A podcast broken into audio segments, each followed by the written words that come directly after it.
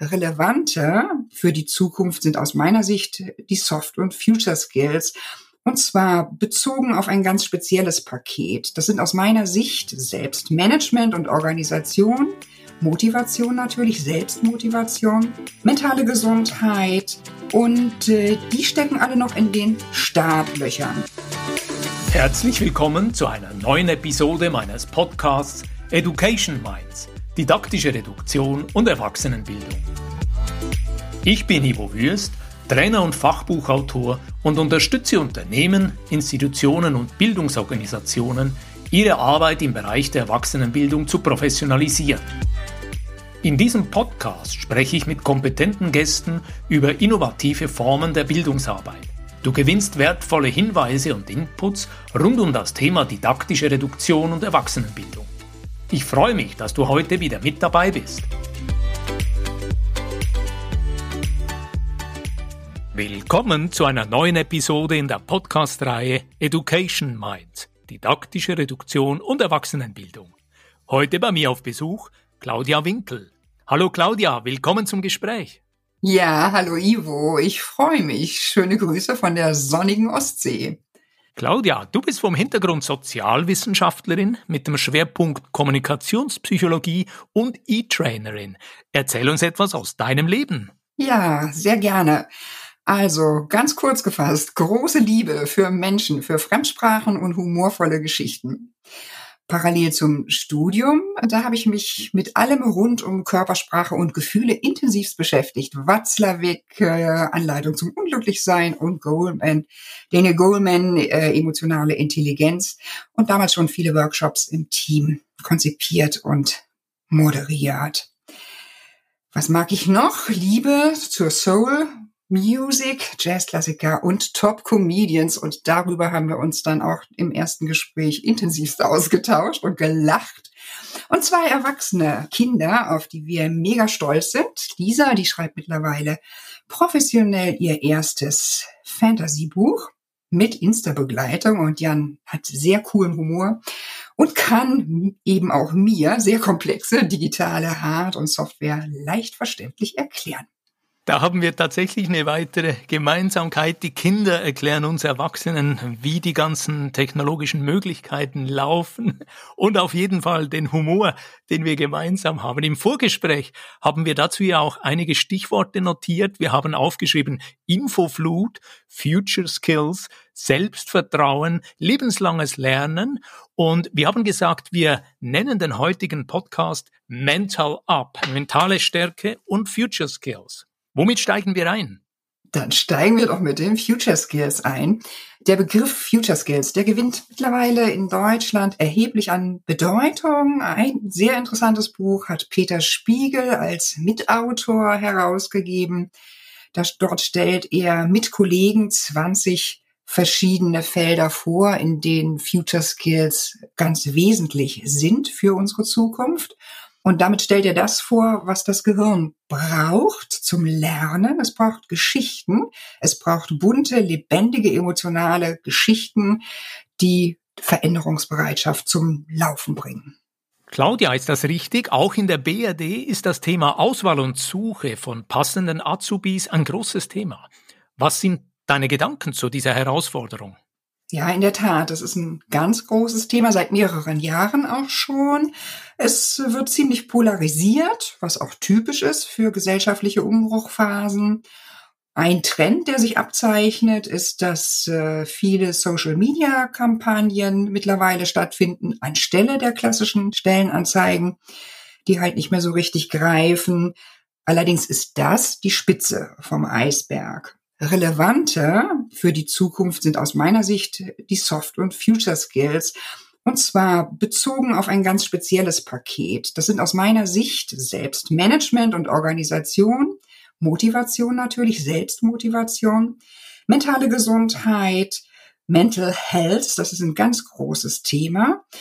Und äh, die stecken alle noch in den Startlöchern. Und erste positive Entwicklung sehe ich am ersten Lehrstuhl für positive Psychologie in Köln, dass Resilienz immer stärker diskutiert und auftaucht als Thema, praktisch auch in Anwendung kommt und Humor eine kleine und wichtige Rolle spielt, äh, denn damit kann man auch ganz viel bewegen. Du hast das Thema positive Psychologie aufgegriffen. Wir hatten ja hier in der Podcast-Reihe auch die Beatrice Kuster schon einmal auf Besuch, die Expertin in diesem Thema ist. Und ich würde jetzt gerne im Beginn von unserem Podcast-Gespräch, die ja den Namen trägt Education Minds, didaktische Reduktion und Erwachsenenbildung, einen Moment den Fokus auf digitales Lernen und Reduktion setzen. Nach meiner Wahrnehmung, alle Welt ruft nach Fokus, nach Auswahl, nach Reduktion. Wie siehst du das? Ja, in der Tat, das teile ich auch zunächst. Also der Fokus und vor allen Dingen die Reduktion der vielen, vielen äh, Informationen, Anwendungsmöglichkeiten von digitalen Tools, der sollte im Mittelpunkt stehen. Das ist gut so, ja, und da muss auch noch ganz viel passieren. Also es ist auch noch nicht so viel reduziert in meiner Wahrnehmung. Und äh, wegweisend ist auch jemand, äh, der mir über einen TED Talk aufgefallen ist, der Martin Leder, der hat äh, den TED Linz Talk schon vor rund neun Jahren genau mit diesem Thema begonnen, Wege aus der Vollständigkeitsfalle. Ne? Zielgruppe waren da äh, Studierende in dem Fall und das gilt aber gleichermaßen für Auszubildende. Wenig Zeit, viel Stoff, ja, wo sind Lösungsmöglichkeiten, das beides gut zusammenzubringen. Du kennst dich mit der Motivationstheorie von Deci und Ryan aus. Und hier würde ich gerne einen Moment anknüpfen. Edward Deci und Richard Ryan entwickelten anfangs der 90er Jahre mit ihrem sogenannten Selbstbestimmungstheoriekonzept die Idee von drei universellen psychologischen Grundbedürfnissen. Es ging ihnen dabei um Anpassungsmechanismen des Individuums an sein soziokulturelles Umfeld. Und Deci und Ryan sprachen damals von erstens Streben nach Kompetenz, zweitens Streben nach sozialer Eingebundenheit, sie nennen das Affiliation, und drittens Streben nach Autonomie. Und der Ausgangspunkt ihrer Beobachtung war, dass intrinsische Motivation für an sich interessante Tätigkeiten durch extrinsische Belohnungen häufig nicht etwa gesteigert, sondern im Gegenteil abgesenkt werden. Und die beiden Forscher, Deci und Ryan, gingen auch davon aus, dass intrinsische Motivation die natürliche Tendenz ist, Herausforderungen zu suchen, die eigenen Fähigkeiten unter Beweis zu stellen.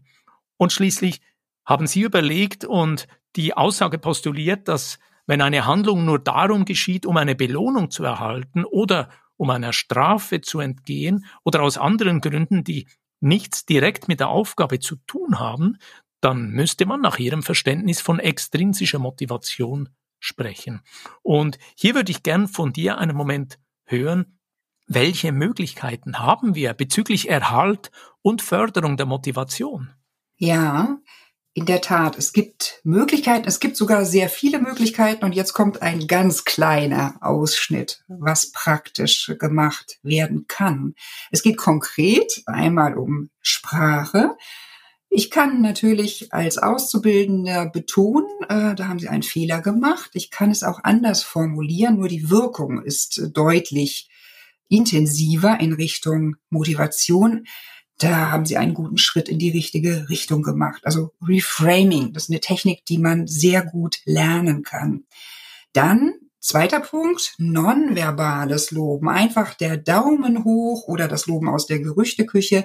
Denn Jugendliche sind eigentlich für längere sprachliche Ausführungen überhaupt für Loben in der Regel gar nicht so empfänglich. Aber so ein kleines körpersprachliches Signal und in dem Fall ein ganz kurzer Satz gegenüber dem Kollegen, das geht auch gerade noch so. Da sind sie offen für und das wirkt. Ein dritter Punkt, dass äh, Gespräche natürlich auch anders ablaufen. Natürlich gehören auch Kritik und Konfliktgespräche in die Ausbildung.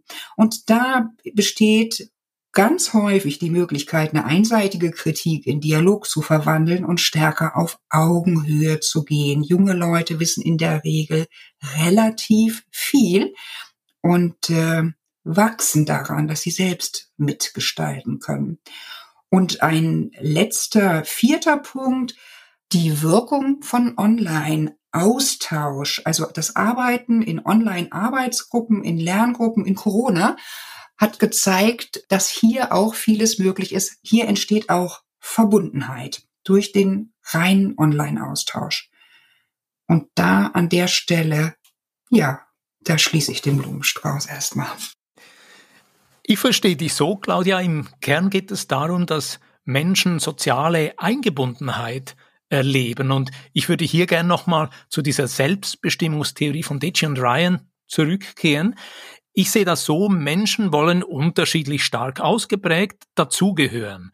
Und sie möchten sich im Kontext mit anderen erleben. Und ich verstehe das so, dass das im Prinzip dieses psychologische Grundbedürfnis ist von Menschen, sich als Verursacher ihrer eigenen Handlungen zu erleben. Menschen möchten selber bestimmen, was sie tun und insbesondere, wie sie es tun. Sie möchten nicht fremdgesteuert werden, sondern selbst gesteuert werden. Das knüpft wieder an diese Autonomie-Idee an. Und für mich gibt es auch eine Verbindung zu anderen geläufigen Motivationstheorien. Ich denke hier beispielsweise an die weit verbreitete Maslow'sche Bedürfnispyramide.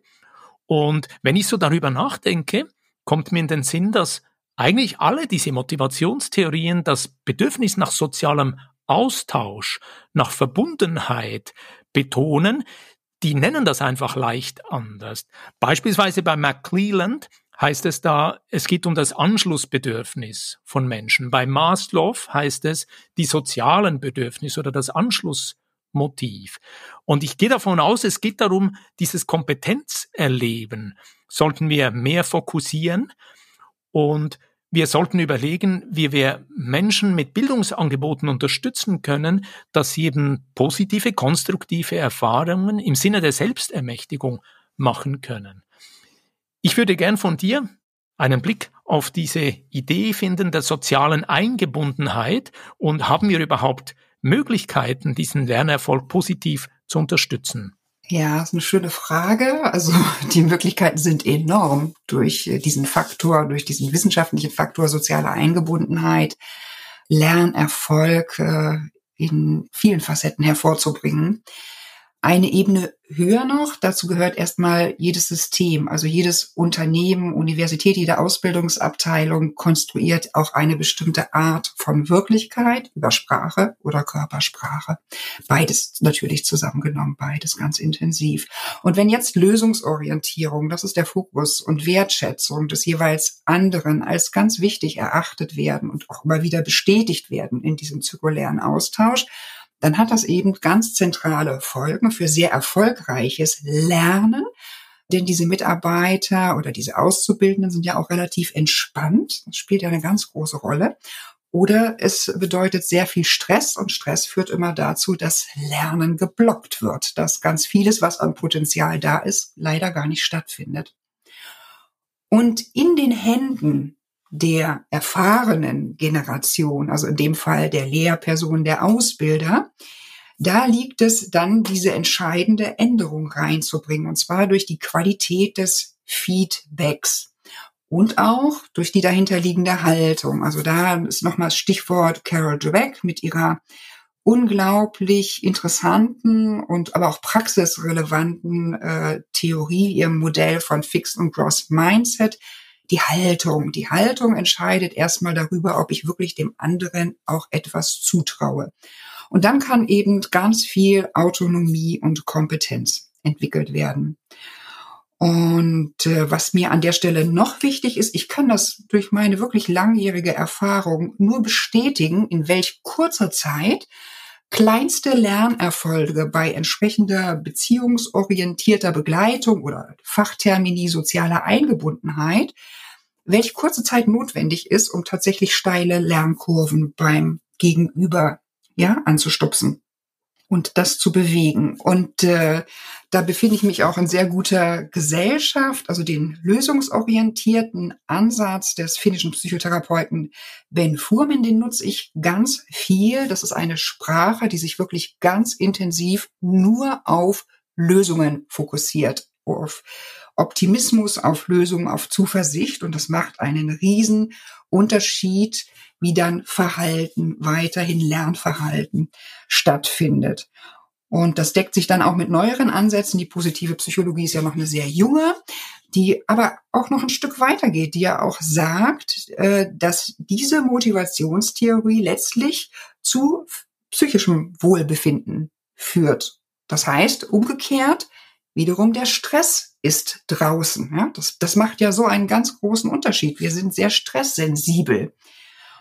Oh, Im Übrigen könnte man auch noch, um das zu untermauern, das liegt jetzt zwar ein paar Jahre zurück, aber das war ja die größte empirische Studie, glaube ich, die es zu Schule und Bildung gab, die sogenannte Hattie-Studie, kann man da auch noch anführen, Visible Learning.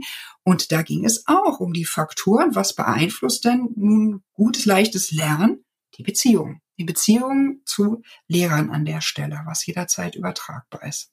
Sehr schön, das entspricht mir sehr, Claudia. Du sprichst auch die Hattie-Studie Lernen sichtbar machen an. Und ich sehe, wir haben auf jeden Fall Stoff und Material, um vielleicht in ein paar Wochen oder Monaten sogar noch ein zweites Podcast-Gespräch aufzuzeichnen. Und bevor wir jetzt hier langsam abschließen, möchte ich aber von dir noch hören, du hast ja selber ich glaube 2019 mit einer Podcast-Serie gestartet, bist dort Gastgeberin.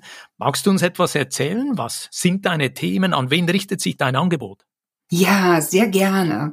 Im Sommer 2019 äh, bin ich gestartet und äh, Schwerpunkte äh, sind drei, wenn ich die ganz besonders ausarbeite. Es geht um mentale Stärke, die im weitesten Sinne auch mentale Gesundheit bedeutet. Ja, das entspricht glücklich sein. Das ist der, und da ist der Ausgangspunkt aus meiner Sicht für Future Skills. Da passiert ganz vieles. Dann ist dieser Podcast sehr praktisch. Also ich stelle, ich komme ja aus der Wissenschaft, aber ich bin auch Pragmatikerin, auch in erster Linie jemand, der guckt und was kann von den Tools, was kann der Einzelne anwenden und wie kann ich es so relativ verkürzt und wirksam darstellen, dass er wirklich in der Lage ist, die Tools selbst in die Hand zu nehmen. Das heißt, eine ganze Menge psychologischer Tipps und Tricks, um leichter zu lernen, um lebenslang zu lernen. Und ein zweiter Schwerpunkt ist die Berufswahl. Wir haben ja auch ein neues Verständnis im Rahmen von New Work wie denn berufliche Zufriedenheit aussieht. Das heißt, es geht um Menschen, die ich vorstelle. Das sind äh, ganz tolle, aus meiner Sicht ganz tolle Biografien, ganz tolle Gespräche auch von Menschen, die sehr viel schon erlebt haben, die unbewertet haben und die immer wieder ihren Weg so gegangen sind, dass sie für sich berufliche Zufriedenheit hergestellt haben. Das heißt, sie haben gestaltet und das ist eigentlich das A und O. Ich könnte auch ganz verkürzt sagen, an wen wendet sich denn mein Podcast? Ja, an den optimistischen Gestalter. Ja, das ist das A und O, ein bisschen genauer, auch an Trainer und Ausbildungsverantwortliche, aber auch Privatpersonen, eben Berufstätige, und zwar der unterschiedlichsten Generationen. Ich arbeite mit der Generation Z, den Babyboomern und manchmal noch viel jüngeren Leuten zusammen. Dieser Gedanke, das eigene Leben gestalten, das eigene Leben vielleicht als eine Art Kunstwerk zu verstehen, das spricht mich sehr an. Dein Podcast lautet ja Mental Up, der Lerncoaching-Podcast, und wir werden ihn auf jeden Fall unten in den Show Notes von dieser Podcast-Episode aufführen. Ich fasse mal hier kurz zusammen in unserem Gespräch, was ich für mich mitgenommen habe. Als ersten Punkt sagst du, auf die Sprache achten und die Sprache klug und menschenfreundlich gestalten, beispielsweise indem man Kritik nicht einfach als Kritik anbringt, sondern eine Art Reframing betreibt und aufzeigt, wo Entwicklungsmöglichkeiten sind. Dann zweitens habe ich notiert, das gefällt mir natürlich besonders als Freund der Reduktion. Du hast gesagt, in der Kürze liegt die Würze.